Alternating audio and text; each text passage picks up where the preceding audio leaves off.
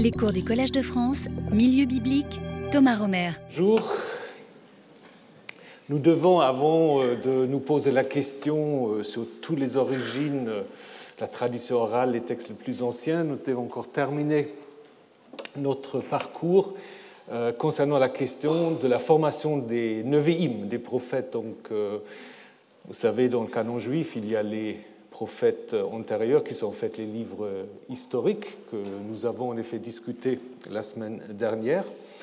Et euh, maintenant, euh, nous allons regarder un peu comment, avec ces livres dits historiques, les livres prophétiques proprement dits forment une unité. Ce n'est pas évident. Pourquoi est-ce qu'on a mis ensemble en fait euh, des livres qui font de l'histoire de Josué jusqu'au livre des rois pourquoi on les a considérés comme étant liés en fait au livre des prophètes.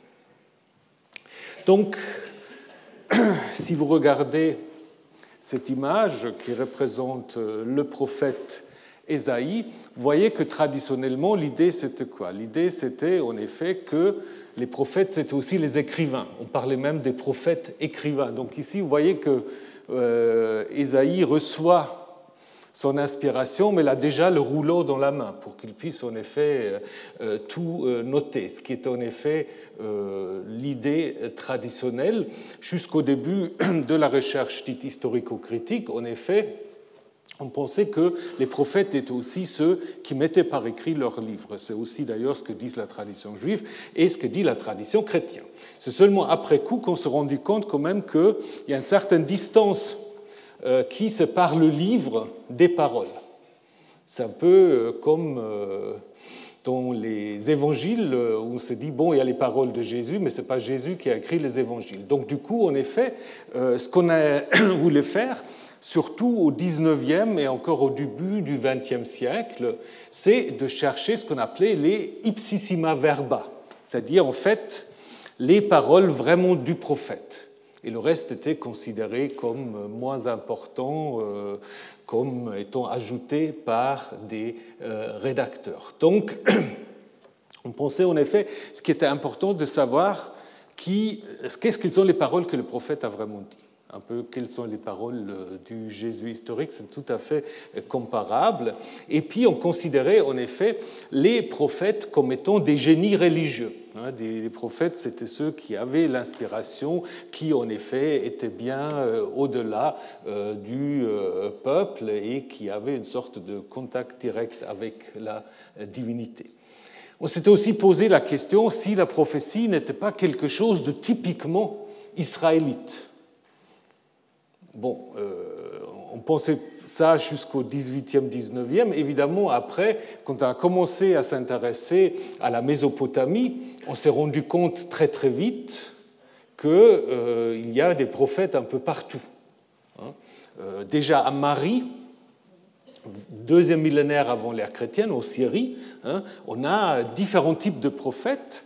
On a les Mouhou et les Mouhoutoum, donc beaucoup de femmes prophétesses qui existe aussi dans la Bible, mais dont la Bible a un tout petit peu peut-être censuré l'existence, euh, qui en effet euh, interviennent régulièrement.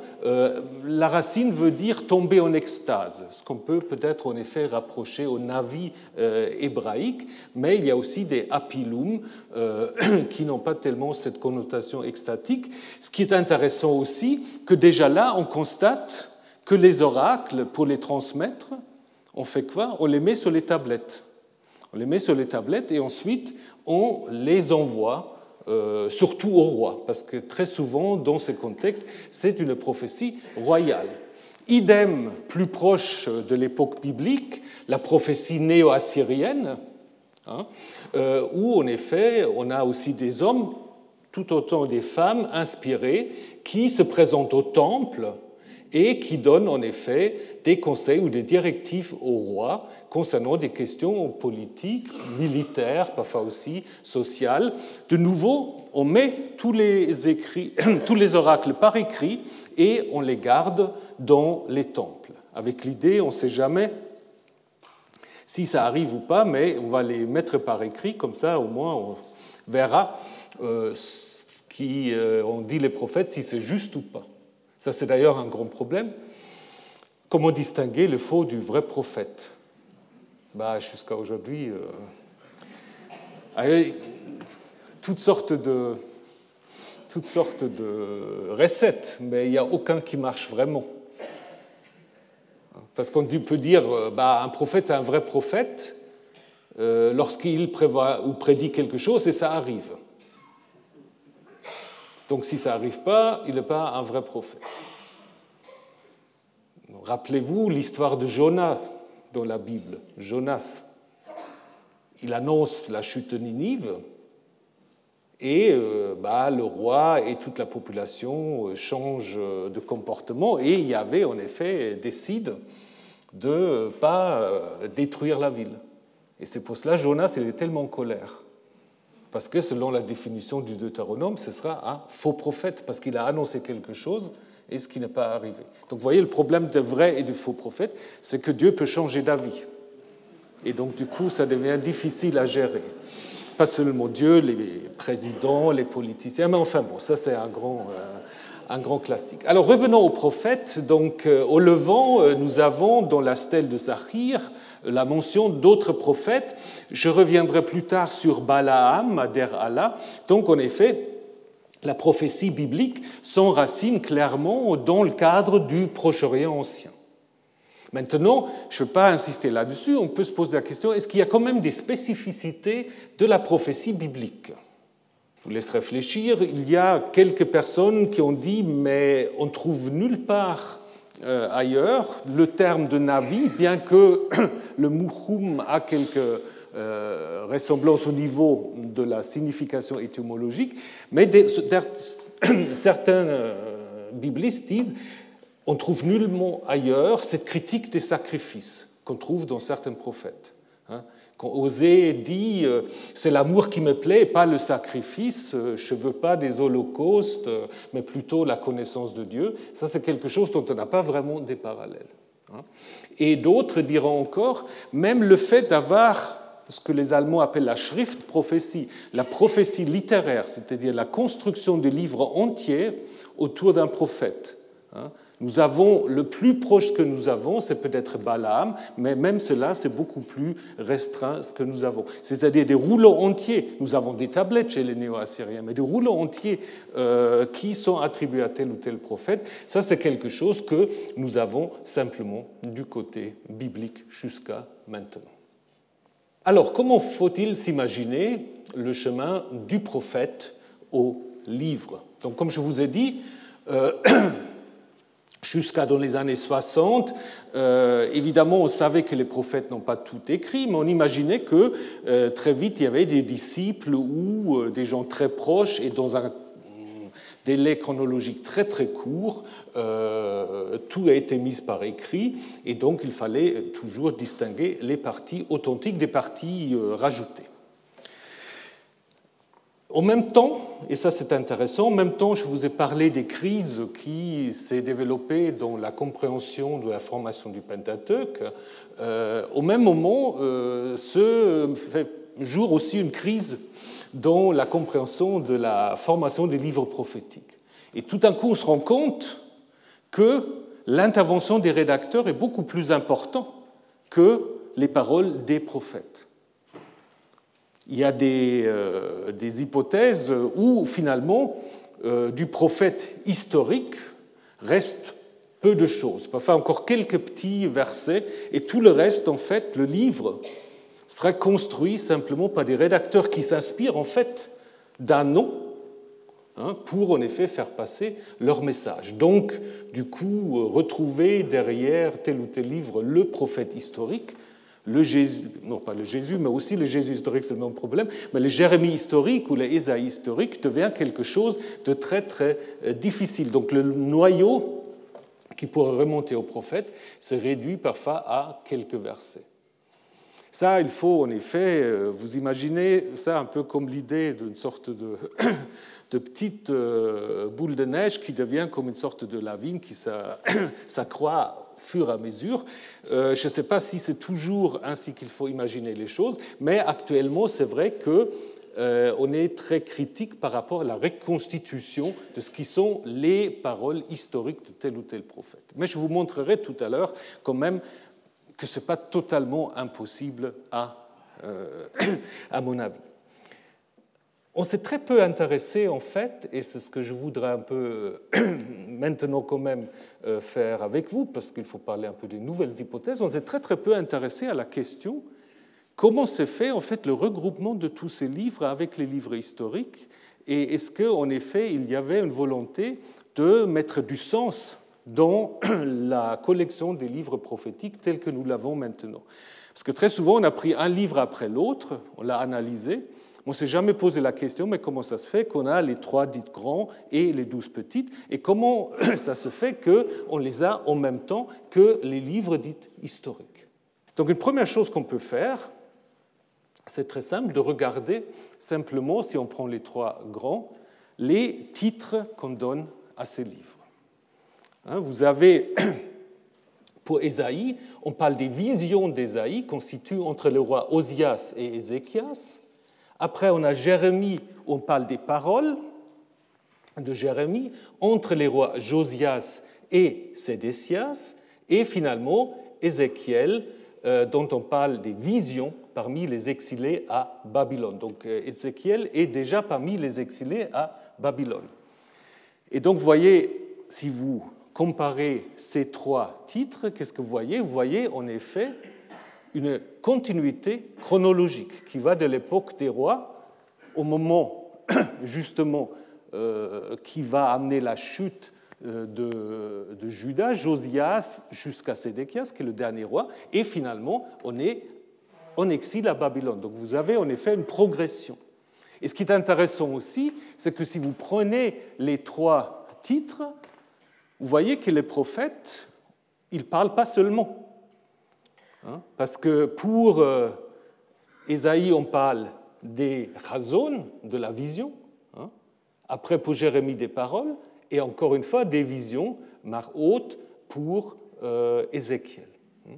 Donc, mais ce qui est important, c'est en effet d'imaginer une sorte de progression chronologique qui fait apparaître la destruction de Jérusalem et l'exil à Babylone comme étant un peu le pivot, le centre euh, de cette structure.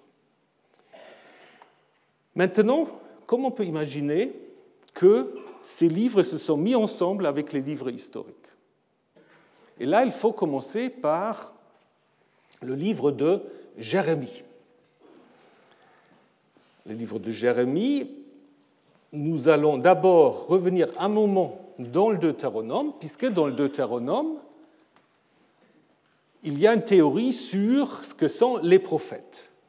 En Deutéronome 18, Moïse est en effet installé comme étant le premier des prophètes et Dieu lui dit, euh, je ferai surgir pour les Israélites du milieu de leurs frères un prophète comme toi, je mettrai mes paroles dans sa bouche et il leur dira tout ce que j'annonce.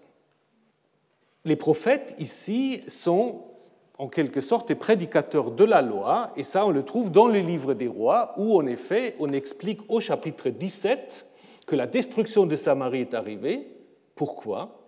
Parce que le peuple n'avait pas écouté les prophètes. Yahvé avait averti Israël et Juda par l'intermédiaire de tous ces prophètes en leur disant Revenons de, tous vos mois voie mauvaise, observez mes commandements en suivant toute la loi que j'ai instituée pour vous et que je vous ai envoyée par l'intermédiaire de mes serviteurs, les prophètes.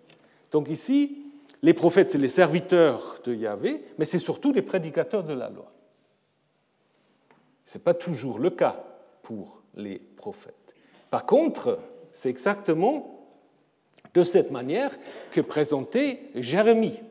Si vous prenez les livres de Jérémie, d'abord, vous voyez que c'est un prophète qu'on peut appeler très deutéronomiste. C'est le prophète le plus deutéronomiste. D'abord, on constate que le dernier chapitre de Jérémie, le chapitre 52, correspond en effet à la fin du livre des rois. Dans les deux cas, on raconte la destruction de Jérusalem euh, de manière très très parallèle. Donc vous pouvez presque faire une synopse pour comparer les deux récits. Ce qui est très curieux parce qu'on euh, avait déjà parlé de cela à l'intérieur du livre de Jérémie, mais on le reprend encore une fois à la fin. Donc le livre de Jérémie se termine avec des événements autour de la destruction de Jérusalem et l'exil. D'ailleurs, le thème de l'exil est fondamental puisque euh, Jérémie 1, au début, parle de la racine gala, être déporté, être exilé, qui va revenir tout à la fin du livre. Donc ça fait vraiment une sorte de cadre, c'est la question de l'exil. Mais Jérémie est surtout, et ça c'est le plus important, Jérémie est surtout le nouveau Moïse ou le dernier des prophètes à la manière de Moïse. Souvenez-vous ce qu'on avait vu en Deutéronome 18. Je leur susciterai du milieu de leurs frères un prophète comme toi, je mettrai mes paroles dans sa bouche et il leur dirait tout ce que je lui commanderai. Qu'est-ce que Dieu dit à Jérémie? Voici, je mets mes paroles dans ta bouche. Tu iras vers tous ceux auprès qui je t'enverrai et tu diras tout ce que je te commanderai. Donc c'est exactement ce qui est marqué en Deutéronome 18. De même, si vous prenez cet oracle de Jérémie, il m'abandonne, donc euh, c'est Dieu qui parle par le prophète, il brûle des offrandes à d'autres dieux, il il se prosterne devant l'œuvre de leurs mains, ben, on le trouve dans la bouche de la prophétesse Hulda, dans le livre des rois. Hein, de nouveau, regardez, c'est tout à fait parallèle. Donc il y a des liens très étroits entre Jérémie et le livre des rois.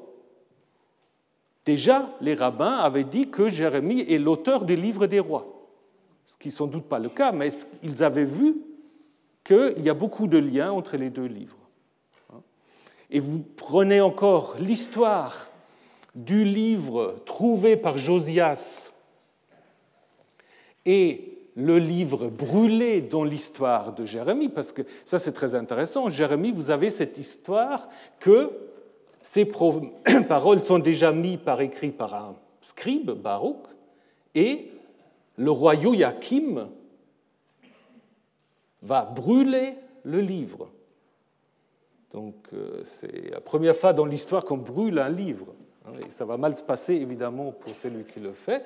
Mais on voit en effet qu'il y a un lien très clair entre le livre trouvé et le livre brûlé.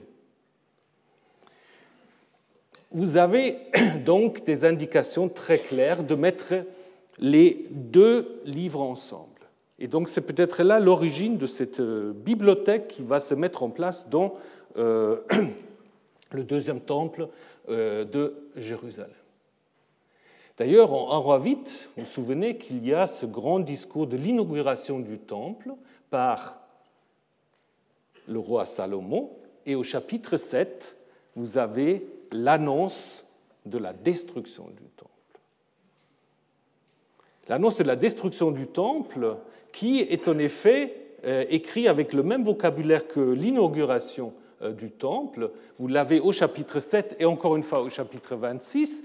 Je ne vais pas vous lire tout le texte, mais là, vous avez typiquement un texte qui est peut-être même à l'origine du livre de Jérémie. Il faut vous imaginer un prophète qui vient dans le temple et qui dit ce temple va être détruit. Donc Jésus n'a rien inventé. C'est déjà en effet euh, là ce qui se trouve en Jérémie 7. Et ce texte tel que vous l'avez maintenant, c'est un texte certainement révisé par euh, tous ces rédacteurs deutéronomistes, mais ce qui est important, c'est qu'on peut sans doute y reconstruire une version plus ancienne, et ce qui est aussi important, c'est qu'il va comparer en fait le temple de Jérusalem au temple de Shiloh, de Silo, hein, un sanctuaire du nord qui apparemment a été détruit avant. Donc annoncer la destruction du temple, bah, c'est probablement ce qui est même à l'origine du livre. Un dénommé Jérémie qui se présente et qui dit, voilà, ce temple sera détruit. Peut-être c'était prévisible, hein, mais c'est quelque chose de totalement inouï, inimaginable, et c'est pour cela qu'on a certainement mis par écrit. Donc là, justement, la parole ancienne, vous voyez, la destruction du temple est en fait expliquée par le fait qu'il y a des gens qui prennent le temple un peu comme une sorte de, lieu magique, il suffit d'être dans le temple pour être protégé. C'est sans doute dans le contexte, en effet, du siège ou disons des attaques des Babyloniens. Et euh, il dit, bah, ça ne suffit pas s'il n'y a pas une certaine pratique sociale qui s'accompagne en effet avec euh, cette affirmation on est en sûreté dans le temple de Yahvé. Donc ça, c'est sans doute l'origine même du livre de Jérémie, euh, cet oracle annonçant la destruction du temple. Parce que ça, c'est quelque chose qui frappe les gens. On ne va pas faire des parallèles idiots, mais si quelqu'un va annoncer la destruction de Notre-Dame, bah, je pense aura fait un peu euh, quelque chose de la même manière. Euh, d'abord, peut-être personne ne l'aura pris au sérieux, et une fois la catastrophe arrive, bah, on va essayer de comprendre. C'est exactement ce qui se fait avec le livre de Jérémie. Donc on peut en effet imaginer que à partir de cet oracle va se constituer ce livre de Jérémie, qu'on va en effet regrouper avec le livre des rois, hein, parce qu'il explique ce que le livre des rois raconte, la destruction du temple, et d'autres livres prophétiques qui, en effet, vont y être ajoutés, notamment les livres d'Osée, d'Amos, de Michée, qui ont en effet tous des introductions euh, de manière tout à fait euh, semblables, les paroles de Yahvé à tel prophète au jour de tel roi et de tel roi, roi d'Israël et de Juda. Donc la collection, en fait, deutéronomiste va s'enrichir, en fait, euh, de certains rouleaux prophétiques. Mais on ne va pas rester là. On ne va pas rester simplement à l'annonce de la destruction. On va dépasser ces choses-là et on voit que le livre de Jérémie, déjà, a été en effet réécrit par des rédacteurs. Vous connaissez tout ce texte parce qu'il est très important, euh, récupéré aussi euh, par euh, le christianisme, c'est l'annonce d'une nouvelle alliance. Voici les jours vont venir où je conclurai une nouvelle alliance. Pas comme l'alliance que j'avais conclue avec les pères. Et c'est quoi cette nouvelle alliance?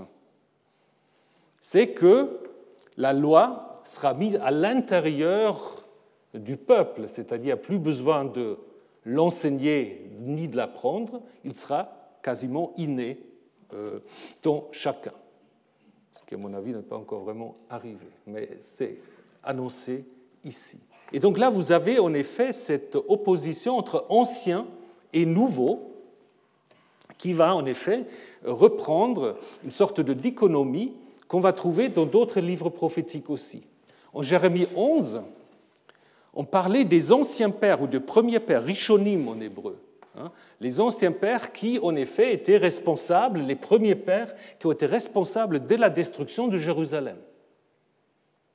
Et en Jérémie 31, on parle de la nouvelle alliance. Donc il y a en effet cette opposition entre anciens et nouveaux. Et ça, ça va nous amener en effet à un autre livre qui est le livre d'Ésaïe, deuxième partie ne vous souvenez plus des premiers événements. Même mot en hébreu, rishonim. Hein. ne ressassez plus les faits d'autrefois, car moi je vais faire du neuf qui déjà bourgeonne, ne vous le voyez-vous pas Et donc là, en effet, c'est quoi? C'est ne vous souvenez plus des premiers événements. C'est en effet une sorte de critique de l'interprétation deutéronomiste de la crise de l'exil. Ne parlez pas tout le temps, tout le temps de, de la destruction de l'exil, il va y avoir du nouveau. Donc une sorte d'invitation à oublier le jugement divin et un discours tourné vers l'avenir qui souligne la rupture avec le passé. Donc vous avez l'idée d'une nouvelle création, d'un nouvel exode, et ce qui montre en effet que dans les livres prophétiques, il y a des différentes divisions différentes sur l'exil euh, et sur la crise de l'exil. Ce n'est pas simplement le jugement divin. À partir de cela, il va y avoir de nouveau. Et cela, en effet, se trouve dans le livre d'Ésaïe, mais qui en même temps est aussi euh, euh, raccroché d'une certaine manière au livre précédente historique. Vous vous souvenez, en Ésaïe, on a le premier, le deuxième, le troisième Ésaïe, et entre le premier et le troisième Ésaïe, on a les chapitres 36-39. Et ça, c'est très intéressant, parce que c'est exactement le même phénomène que vous avez en Jérémie, c'est-à-dire vous avez trois chapitres qui sont parallèles dans les livres des rois et en Ésaïe. On raconte là le siège de Jérusalem qui n'aboutit pas, hein, qui n'aboutit pas et qui marque la séparation entre la première partie qui parle d'un prophète à l'époque de la monarchie et du deuxième prophète, du deuxième Ésaïe, qui va parler en effet dans le contexte du début de l'époque perse. Mais ce qui est intéressant, là aussi, il y a cette volonté de raccrocher le livre d'Ésaïe au livre donc des rois, exactement comme en Jérémie. Parce qu'on a deux fois des récits parallèles.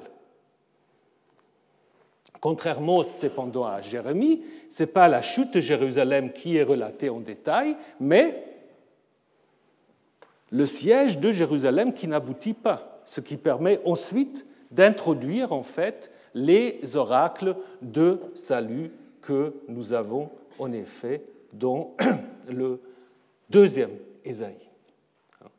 Néanmoins, il y a un épisode, en fait celle de l'ambassade babylonienne, qui va déjà amener aussi la question de l'exil. Alors, vous savez que le livre des rois se termine, on l'a vu, avec la sortie du roi Joachim de sa prison babylonienne.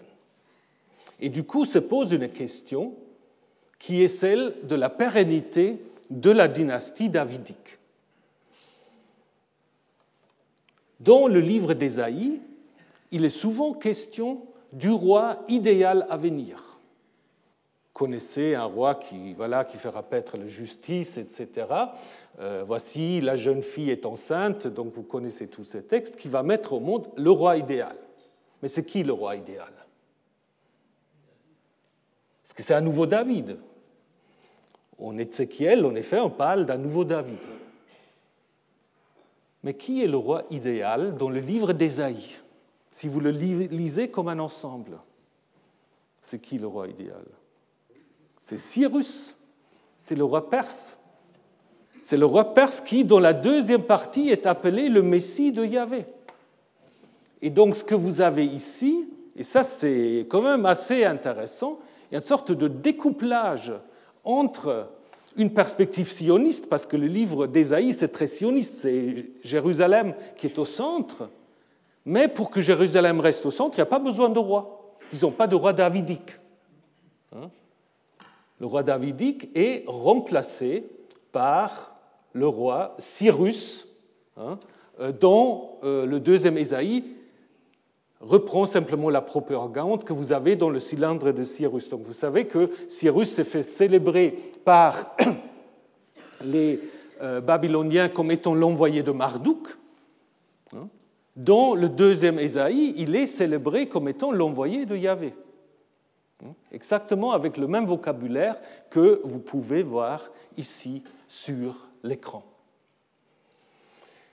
Alors, reste encore le livre d'Ézéchiel, où là, en effet, et voyez, c'est pour cela, en effet, vous n'avez jamais de discours unifié, parce que dans le livre d'Ézéchiel, il va, question du nouveau David, hein, alors que là, c'était Cyrus.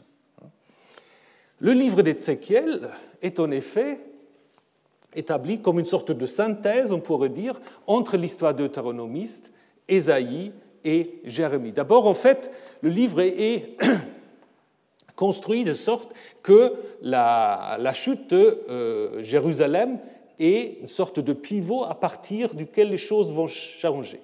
Parce qu'avant, le prophète devient muet, il ne peut plus parler. Hein, et lorsque Jérusalem tombe, un rescapé vient vers lui et le prophète commence à parler et il annonce en effet la restauration. La restauration qui ne vient pas tout seul parce qu'au début, il y a la question de la rébellion qu'on trouve dans l'histoire deutéronomiste, dans Ésaïe, et qui est même radicalisée en Ézéchiel, parce qu'on va dire que et ça, on ne le trouve pas dans le Pentateuque. déjà en Égypte, vos pères ont été rebelles vis-à-vis de moi. Quelque chose qu'on trouve dans les textes tardifs, dans l'histoire deutéronomiste.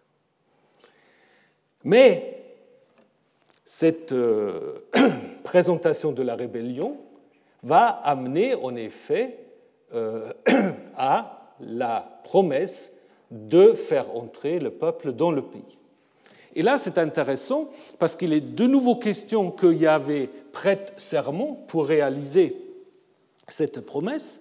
Mais ce qui est intéressant, maintenant, on fait un tout petit peu de vocabulaire. Cette promesse est euh, en effet dit Nasayad, donc le serment je lève la main. Alors que dans le texte deutéronomie, c'est toujours Nishba. Ben, vous pouvez me dire ce n'est pas très important. Si c'est important, parce que c'est exactement le vocabulaire sacerdotal que vous trouvez en Ézéchiel. Et donc, en effet, en Ézéchiel, on a souvent observé qu'il y a un lien très fort entre le vocabulaire qu'on trouve dans le livre d'Ézéchiel et le vocabulaire qu'on trouve dans les textes dits sacerdotaux. Alors, donc, du coup, qu'est-ce qu'on peut dire? Du coup, on pourrait se poser la question si Ézéchiel était d'abord dans une autre bibliothèque ou dans un autre rayon. Mettons, peut-être, oui, disons, la plus, comme ça. Il y avait plusieurs rayons dans cette bibliothèque. Il y avait un rayon deutéronomiste et il y avait un rayon sacerdotal. Et Ézéchiel était sans doute dans le rayon sacerdotal.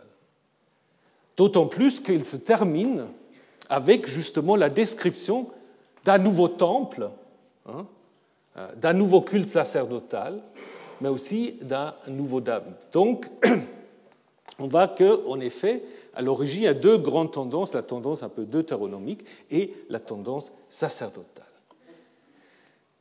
Donc, ce qu'on peut dire sur les discours prophétiques, euh, ils sont en effet différents, mais en même temps compatibles. Ehud Ben avait dit que c'est un seul groupe qu'il appelle, lui, les litterati, difficile à traduire, qui aurait tout euh, mis euh, comme ça par écrit, qui aurait pu imiter tous les langages d'Ézéchiel, de Jérémie, de Ésaïe. Ça me semble un peu trop simpliste. Donc je pense qu'il faut en effet avoir un modèle un peu plus différencié, imaginer des origines quand même différentes de certains rouleaux, avec l'idée que finalement, c'est quand même cette idée que les prophètes ont quelque chose à dire par rapport aux livres historiques qui les précèdent. Donc il y a des différences, mais je pense ce qui va rassembler tous ces livres prophétiques, c'est quoi? Et c'est pour cela aussi qu'ils n'ont pas été intégrés dans le canon des Samaritains, parce que vous savez que les Samaritains se sont contentés en fait de la Torah, et quand vous regardez comment les Nevi'im sont construits, bah vous comprenez. Parce que qu'est-ce qu'il est au centre vraiment des Nevi'im, que ce soit les premiers ou les derniers C'est bien Jérusalem. C'est bien Jérusalem dont les livres des rois racontent la destruction et dont les livres prophétiques annoncent la restauration. Et d'ailleurs, il y a le thème, si vous prenez les trois prophètes, le thème d'un nouveau nom pour Jérusalem. Ésaïe commence avec cette idée, après Jérusalem, on t'appellera la ville de justice ou la cité fidèle. Et en Ézéchiel, à partir de ce jour, le nom de la ville sera Yahvé Shamma, Yahvé sera là-bas. Donc c'est en effet cette convergence quant à la légitimation de Jérusalem qui donne au livre prophétique une unité, une cohérence. Et ça vous explique aussi, évidemment, pourquoi les Samaritains euh, se sont passés de cette collection. Parce qu'évidemment, pour eux, le lieu choisi, le lieu saint, c'est bien le Garizim. Bien, donc nous avons vu maintenant comment la Torah, les Nevi'im se sont constitués. Maintenant, il faut retourner bien en avant, se poser la question, où est-ce que tout a commencé? Jusqu'à où on peut remonter? Et je vais vous parler aujourd'hui un peu de la tradition orale et des premières mises par écrit. Donc là, on est sur un terrain très glissant. Avec ce que je vous ai montré sur les prophètes, c'est à peu près, euh, à peu près, disons, stable, disons sûr, euh, au moins, disons, ce, ce, qui se passe au moment de l'époque perse. Là, maintenant, euh, ça va être un peu plus, plus compliqué, vous allez voir. Première chose qui n'est pas compliquée, ce qu'on peut dire et ce qui ne pose aucun problème, c'est que les sociétés du Levant et du Proche-Orient ancien furent des sociétés orales. Ça, c'est clair. Alors, euh, si vous prenez ces livres de Madame euh, Susan Neidich, euh, Oral World and Written Word, donc un monde oral et la parole écrite, bah, elle cite des statistiques que dans la Grèce antique, on a peut-être 10% des gens lettrés, alors que dans le Levant et la Mésopotamie, euh, c'est entre 1 et 5% Donc ça, il ne faut pas l'oublier. Ça veut dire quoi? Ça veut dire que euh, la capacité de lire et surtout d'écrire est vraiment réservée à une sorte d'élite, et cette élite, ce sont les scribes. Ce sont les scribes euh, qui, en effet, ont laissé des traces euh, pour montrer qu'ils se considéraient quand même comme faisant partie euh, de, la classe élue. Je voudrais juste vous citer pour, pour l'Égypte. Pour l'Égypte, on a ce qu'on appelle l'enseignement de Kéti, qu'on appelle aussi la satire des métiers, que vous connaissez peut-être, c'est un texte très fréquent recopié, peut-être même euh, parce que les scribes s'amusaient, euh, de siècle en siècle, où en fait, il y a quoi Il y a une caricature de tous les, de tous les métiers. Hein, le potier sous la terre, bien qu'il se tienne parmi les vents, les immondices l'infestent plus qu'un porc, le jardinier est en train de porter le balancier, toutes ses articulations sont usées. Le tisserand à l'intérieur de l'atelier du tissage est de plus mauvaise posture qu'une femme. Ses genoux sont contre son thorax, il ne peut respirer. Je veux parler aussi du pêcheur, il est plus malheureux que tous les autres, parce qu'il est à côté des crocodiles, etc., etc., etc. Et puis donc, conclusion, on voit, il n'y a pas de métier qui soit exempté chef, à l'exception le scribe. C'est lui le chef. Si tu apprends à connaître l'écriture, cela sera meilleur pour toi. Il se croyait un peu à l'ENA d'une certaine manière. Et évidemment, deviens scribe et tu seras exempté de redevance, préservé de tout travail. Donc voyez en effet que les scribes, c'était vraiment ceux euh, qui avaient le pouvoir. Et d'ailleurs, on pense que souvent, il y avait même des rois qui n'étaient pas lettrés. Et donc, ils devaient faire confiance en fait aux scribes. Bon, là, je ne fais pas de commentaires. Alors, on peut en effet parler aussi euh, encore d'une différence entre l'Égypte, la Mésopotamie et le Levant, c'est le Levant parce que très vite, déjà à Ougarit, on a un alphabet. Et évidemment, euh, apprendre un alphabet, c'est quand même plus facile que apprendre, je ne sais pas combien, 400, 500 signes euh, cunéiformes pour pour écrire, euh, c'est quand même plus simple. Donc il y a une certaine démocratisation, mais qui ne va pas tout de suite non plus donner lieu à une grande activité littéraire. Alors qu'est-ce qu'on fait quand on est dans une société illettrée ou très peu lettrée? On a d'abord recours à l'image. Vous avez, par exemple, dans les reliefs euh, assyriens, il y a toujours ce mélange. Donc là, vous avez le texte, mais le texte, en fait, au-dessus du texte, vous avez l'image. Hein. Donc même si vous ne lisez pas le texte, vous comprenez quand même grosso modo de quoi il s'agit. Hein. Là, vous avez une scène de déportation qui est décrite en détail en bas. Là, vous avez en effet cette scène mythique, en fait, de la présence du dieu euh, Assour qui veille sur euh, ce monde et qui est symbolisé, dont la stabilité est symbolisée par l'arbre de vie, ce qui fait évidemment penser à la Genèse. Là, vous avez une scène avec des scribes qui justement notent le butin des gens après qui sont exilés. Hein. et là, vous avez de nouveau une scène avec des déportations, euh, des statues des, dieux, et en haut, de nouveau les textes. Hein. et donc ça veut dire que le texte, à la limite, même aujourd'hui, si vous voyez euh, ces scènes et vous ne lisez pas couramment l'acadien, ben vous comprenez quand même de quoi il est question. Hein? Ou encore, c'est pareil aussi en Égypte, où là vous avez le pharaon, Toutmosis, qui va en effet euh, abattre les ennemis cananéens. Hein? Ce qui est aussi écrit, mais même si vous ne lisez pas, vous voyez la force du pharaon. Hein? Et souvent les choses sont liées. Prenez aussi encore la stèle de Hammurabi, où vous avez le texte de loi, mais au-dessus, vous voyez le roi qui reçoit de Shamash, du dieu de la justice, du soleil, les lois pour les faire appliquer. Ou à Kirbet el-Kom, ça c'est une inscription sur une tombe pour dire attention, tu t'approches pas. Donc même si on ne lit pas, voilà, on comprend. Le pictogramme. Aujourd'hui, on a les, comment les emojis. C'est un peu, un peu déjà ce que vous avez ici. Donc vous avez en effet, je ne sais pas si on retourne dans une société illittérée avec ça, c'est, c'est peut-être possible, mais là vous avez déjà quelque chose euh, de tout à fait comparable. Donc on peut en effet s'aider avec l'image. Alors, en ce qui concerne la transmission des traditions, comment on fait? On ne peut pas toujours faire des grands bandes dessinées. Euh, je pense les palais et les temples, ils s'occupent d'abord des archives, des annales, des récits à la gloire des rois, des comptages, euh, des contrats. Mais qu'est-ce qu'il y a avec euh, les traditions populaires?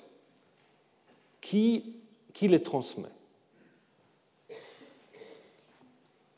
Alors là, je vous rappelle quelqu'un qu'on a déjà vu quand je vous ai parlé du Pentateuque, Hermann Gunkel, hein, qui avait en effet euh, ouvert son, commentaire sur la Genèse en disant La Genèse est une collection de légendes. Donc en fait, c'est lui le premier qui introduisait euh, dans les études bibliques cette idée que, que ce soit le yaviste ou bah, même s'il n'existe plus, le premier qui écrit les textes, qui les met par écrit, il ne les invente pas. Il reçoit. Mais il les reçoit d'où? Donc de la tradition orale. Donc lui, il était très influencé, en effet, par les frères Grimm, hein, parce que c'est un peu la même époque qui euh, euh, collectait euh, les traditions dites orales. Aujourd'hui, on sait aussi que les frères Grimm ne collectaient pas vraiment les traditions orales, c'est-à-dire vie, mais ils les réécrivaient à leur sauce, avec leur idéologie. Donc, ce qui montre déjà aussi un problème du passage de l'oral à l'écrit. Mais l'idée, c'était en effet ce qu'il appelait lui le Sitzimleben, le contexte dans la vie, l'assise dans la vie. C'est que, faut vous imaginer, les familles le soir, sans télé, sans rien, euh, où en effet le père, l'ancêtre, va raconter les histoires d'antan. Donc c'est ça la transmission que Gunkel envisageait, euh, de manière tout à fait similaire, si vous voulez lire quelque chose en français, Adolphe Lowe, qui a enseigné ici à l'école pratique des hautes études, qui avait en effet aussi insisté sur le rôle de la tradition orale dans la formation des récits de l'Ancien Testament. Ensuite, nous avons ce qu'on appelle parfois l'école scandinave, euh, c'est-à-dire c'est des chercheurs, euh, surtout suédois, qui, en effet, insistaient beaucoup sur la tradition orale, mais avec l'idée, en effet, que presque tous les textes bibliques n'ont été mis par écrit que après l'exil, après la destruction de Jérusalem. Et qu'avant, en effet, à l'exception des textes de loi, les textes de prose, de narration, de poésie étaient en effet transmis de manière orale mais de manière tellement stable que les scribes, en effet, qui les écrivaient, mettons au 5e siècle avant l'ère chrétienne, gardaient, en les, en les mettant par écrit, des récits qui datent de, du premier, disons, de la fin du deuxième, du début du premier millénaire. Donc il y a l'idée qu'il y a une grande stabilité dans la tradition orale qu'on la transmet fidèlement. Est-ce que vous êtes convaincu par ça? Pouvez penser peut-être à vos propres familles quand on a des histoires qu'on se raconte. Chaque famille a des grands sujets, mais ils ne sont pas forcément toujours racontés de la même manière. Et puis là, évidemment, ce qui a donné un peu, euh, comment dire, la, ou ce qui a mis en question cette théorie, c'est cette enquête euh, euh, de Albert Lord et Milman Perry, s'appelle The Singer of Tales. Ça, c'est un livre magnifique, euh, malheureusement jamais traduit, je ne sais pas pourquoi. Le conteur, ou c'est lui qui transmet les, les histoires. Et en fait, qu'est-ce qu'ils ont fait? Il y a même des livres où il y a même les enregistrements que vous pouvez écouter. disons, ils ont décédé avec. Ils ont fait des enquêtes auprès des conteurs qui étaient tous illettrés. Hein. donc, euh, dans l'ex-Yougoslavie, donc en Serbie, euh, Bosnie, mais aussi en Bulgarie. Et ils sont retournés de manière régulière pour écouter en fait les grands récits euh, des origines de tel clan, de, de telle famille, etc. Et qu'est-ce qu'ils ont constaté? D'abord que ça change tout le temps. Il n'y a pas d'auteur ni de version originale. En même temps aussi, on voit que les conteurs n'apprennent pas par cœur, parce qu'ils ont retrouvé les mêmes conteurs après 4-5 ans, c'était toujours là, et qui leur ont dit, mais pourquoi vous revenez? On a déjà raconté ça quand vous êtes venu la dernière fois. En fait, ils, ils racontaient autre chose. Donc en fait, les conteurs n'apprennent pas par cœur, ils connaissent évidemment des thèmes, ils connaissent euh, l'intrigue, mais ils s'adaptent chaque fois au public et aux circonstances. Hein? Donc, il n'y a jamais de récit identique. Et ça, ça, va, ça devrait faire penser. Hein? Il n'y a pas de récit identique, donc ça met évidemment en question l'idée selon laquelle les traditions orales auraient été transmises fidèlement de génération à génération. Je pense qu'il faut abandonner cette idée-là. En même temps, ce qui est intéressant aussi, qu'à l'intérieur du grand récit, selon les épisodes, il peut y avoir des contradictions. Où on raconte deux fois la même chose, là, dans, ces récits-là, c'est que le héros il reçoit en fait ses armes. Une fois, il ne reçoit pas sa mère. Une fois, il va les voler lui-même euh, auprès d'un roi. Et on raconte les deux. Mais ça ne semble pas gêner ni le conteur, ni le public. Donc ça fait penser aussi un tout petit peu à notre manière de faire l'exégèse des textes bibliques. Parce que souvent, quand on dit Ah, il y a une contradiction, forcément, ça va être un autre auteur. Ça peut l'être, mais peut-être pas toujours. Hein. Donc ça veut dire, pour la Bible hébraïque, même s'il est très probable qu'il y a des histoires sur lesquelles je reviendrai, l'histoire de Jacob, l'histoire euh, de l'Exode, certainement aussi, aurait été d'abord transmis de manière orale, nous n'avons aucun moyen de reconstituer cette forme orale. Bah, il faut faire le deuil de ça. Hein, vous n'avez pas ça.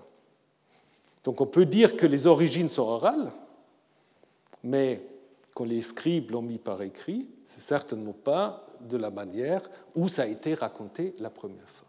L'oralité, évidemment, elle existe, et elle est peut-être plus stable quand les textes sont très brefs ou quand il y a des titres.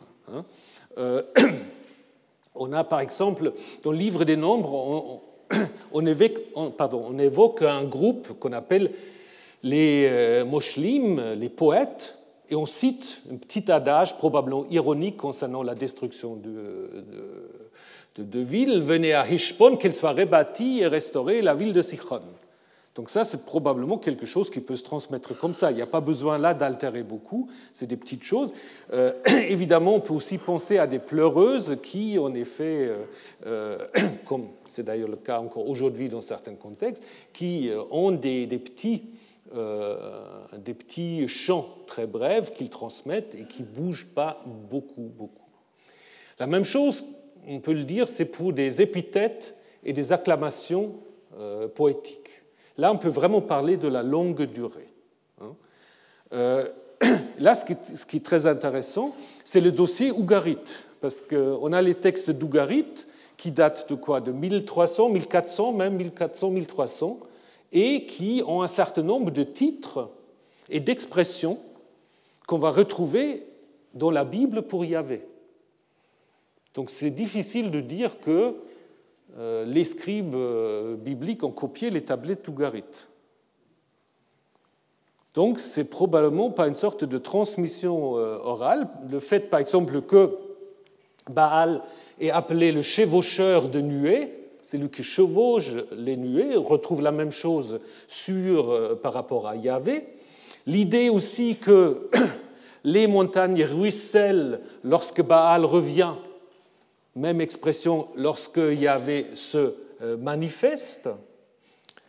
Prenez un psaume comme le psaume 47, acclamez Dieu par des cris de joie. Dieu est monté au milieu des acclamations. Yahvé au son de la trompe, Dieu est roi. Dieu est assis sur son trône sacré. On retrouve les mêmes racines dans un poème euh, sur Baal qui est également monté, le fils de Dagan. Baal s'est assis sur le trône de sa royauté.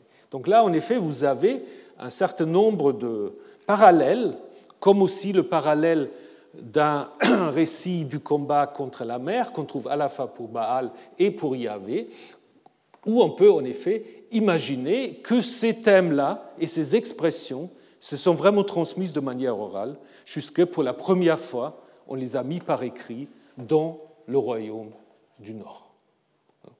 Donc ça, euh, je pense qu'il n'y a pas d'autres pas d'autres hum, explications.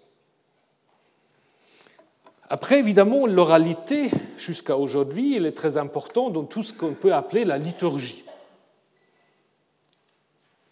Connaissez peut-être le psaume 136, Célébrez Yahvé car il est bon, car sa fidélité est pour toujours. Le Olam Chasto. Et ça, ça va se répéter dans chaque verset, ou chaque vers. Célébrer le Dieu des cieux, le Olam Chasto. Célébrer le Seigneur des Seigneurs, sa fidélité est pour toujours. Et ainsi de suite. Donc, qu'est-ce que ça peut faire penser? Ça peut en effet faire penser à une sorte presque de chœur, une sorte de quelqu'un qui dit la première partie et un groupe qui répond chaque fois le Olam Chasto, le Olam Chasto. Hein, donc là, il y a certainement une sorte de, euh, comment dire, euh, de mise en réalisation qui est orale. Mais est-ce qu'on peut dire pour autant que ça a toujours été oral? C'est difficile de savoir. Euh, ce qu'on constate quand même que dans un autre psaume, vous avez les deux premiers parties du verset 1, Célébrez Yahvé car il est bon, sa fidélité est pour toujours. C'est peut-être ça qu'on a pris pour construire après le psaume 136. Donc c'est une sorte d'exclamation liturgique qu'on a utilisée pour structurer ce psaume qui est très très long, hein, qui parle ensuite justement de l'exode, du séjour dans le désert et du don du pays, sans parler curieusement des patriarches. Quand vous avez des textes que vous récitez de manière orale, ça on peut aussi penser évidemment à des recherches sur les épopées homériques, il y a quoi? Ce qui permet en fait à ceux qui le récitent de structurer le texte. Il y a beaucoup de répétitions, hein.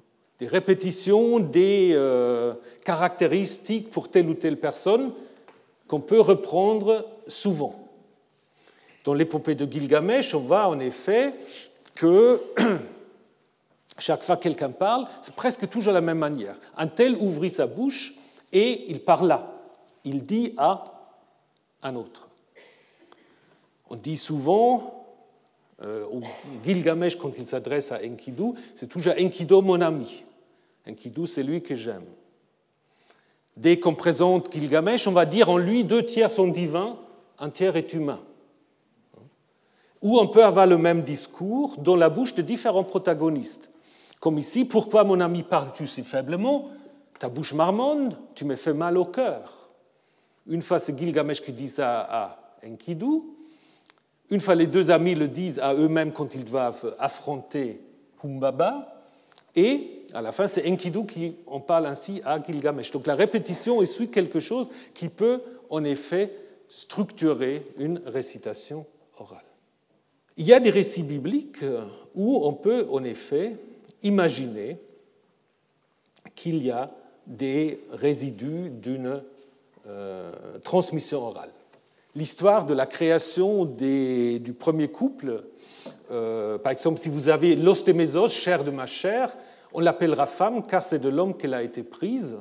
Ou ainsi l'homme laisse-t-il son père et sa mère pour s'attacher à sa femme, les deux ne deviennent qu'une seule chair. C'est des adages qu'on peut imaginer qui ont été transmis d'un manière euh, indépendant à l'origine. Mais même si vous prenez le début de ces deux hébréties de la création du premier couple, là aussi, on pourrait presque encore imaginer derrière une sorte de réminiscence de la transmission orale. Regardez, il y a beaucoup de répétitions, donc regardez les différentes couleurs. Le jour où il y avait Elohim fit la terre et le ciel, il n'y avait pas encore sur la terre aucun arbuste des champs, aucun herbe des champs n'avait encore germé. Il y avait Elohim n'avait pas encore fait pleuvoir sur la terre. Il n'y avait pas de Adam pour cultiver la Adama. Un flux la, de la terre. Il irriguait sur la surface de la Adama. Il y avait Elohim forma l'Adam avec de la poussière pris de la Adama. Il insuffla dans ses, narines la laine de vie, Chaim. Et l'homme, Adam, devient un être vivant, Chaya. avait Elohim planta un jardin en Éden il y plaça Adam qu'il avait formé. Donc vous voyez qu'il y a cinq, six racines qui reviennent constamment. Hein. Donc on peut en effet imaginer derrière cela une sorte de récitation, euh, transmission orale euh, par des mots crochets avec lesquels en effet on peut s'aider à structurer.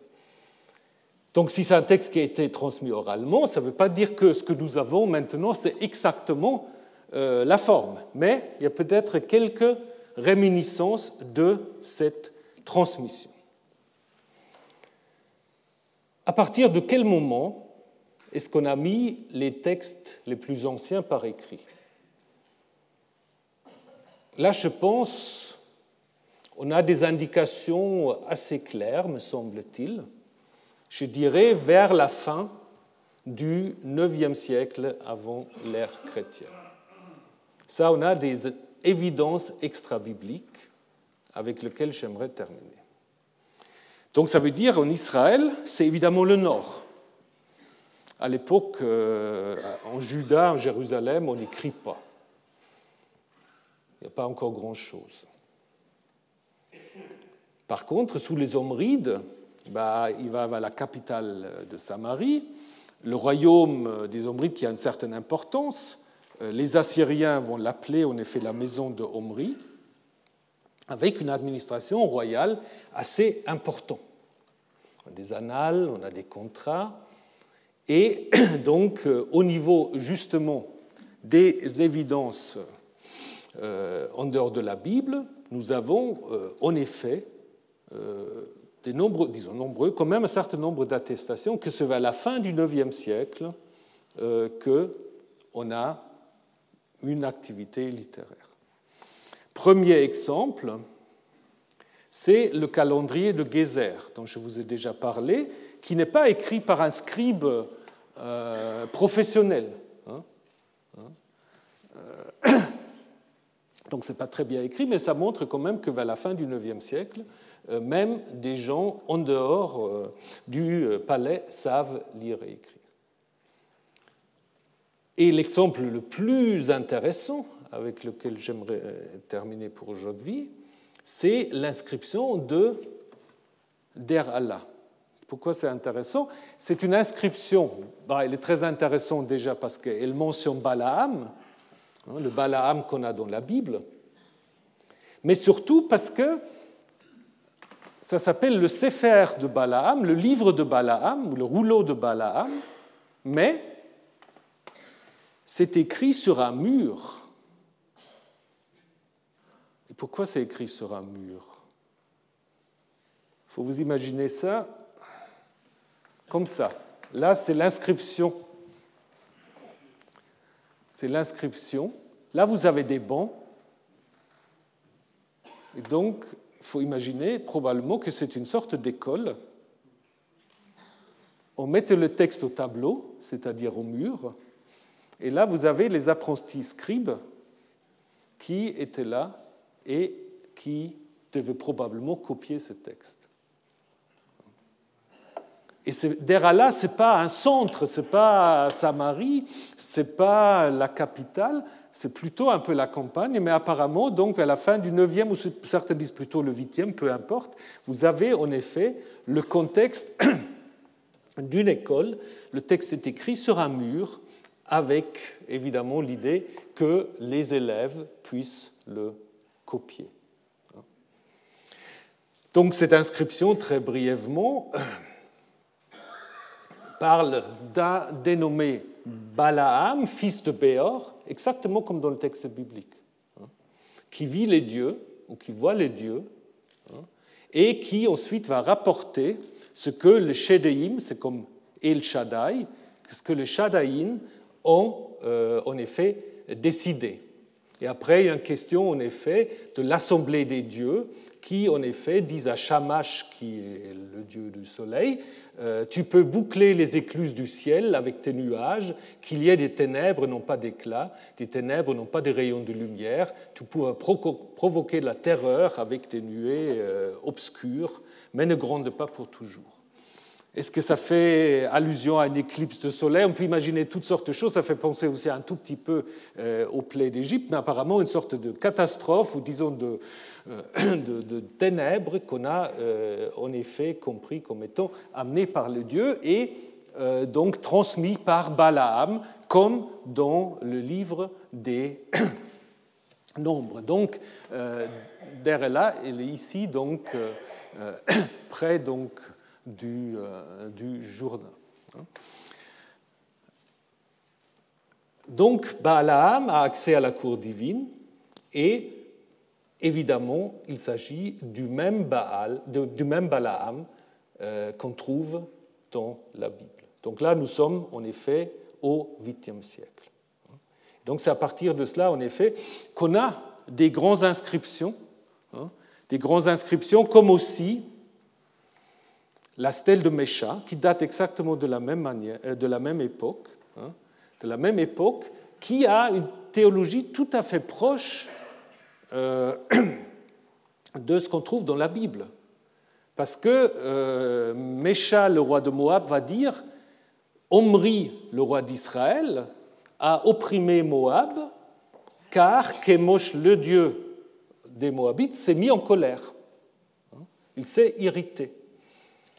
C'est la même chose qu'on trouve dans le livre des juges. La colère de Yahvé s'enflamma contre Israël et le vendit aux mains des Ammonites. Donc l'idée en fait de la colère de Dieu.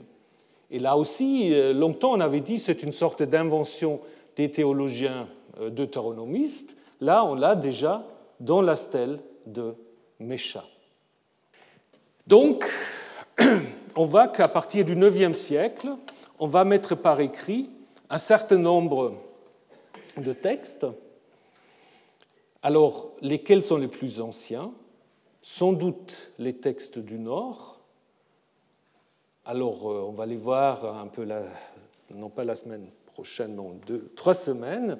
Euh, il s'agit des histoires des juges, des histoires de Saül, l'histoire de l'Exode, l'histoire de Jacob notamment. Et comment ça s'est passé? Bah, il faut patienter euh, trois semaines et vous le saurez. Je profite aussi, parce que je ne vous verrai plus avant, pour euh, vous informer aussi que le même jour, donc on reprend le 9 mai, hein, on reprend le 9 mai après les deux semaines d'interruption, euh, le 9 mai, et puis le même jour, le 9 mai, à, alors, à 11 heures, euh, vous aurez le début d'une série du professeur euh, Herbert Nier de la faculté de théologie de Tübingen, qui est un des grands spécialistes de, euh, de la littérature ougaritique. Donc il va parler en français, il parle très très bien le français. Il va en effet faire quatre conférences sur les épopées royales d'Ougarit, donc Keret, maintenant on dit Kirta, et Akat ou Akatu. Et ça, c'est très intéressant, évidemment aussi, quand vous vous intéressez à la Bible, parce que là, vous allez de nouveau avoir des parallèles dont je n'ai pas pu vous en parler aujourd'hui. Donc, ce sera le 9 mai pour la première conférence à 11h. Voilà. Alors, en attendant, je vous souhaite bah, des bonnes vacances, des bonnes fêtes de Pâques, de Pessah et tout le reste. Et j'espère de vous revoir le 9, euh, le 9 mai à 14h.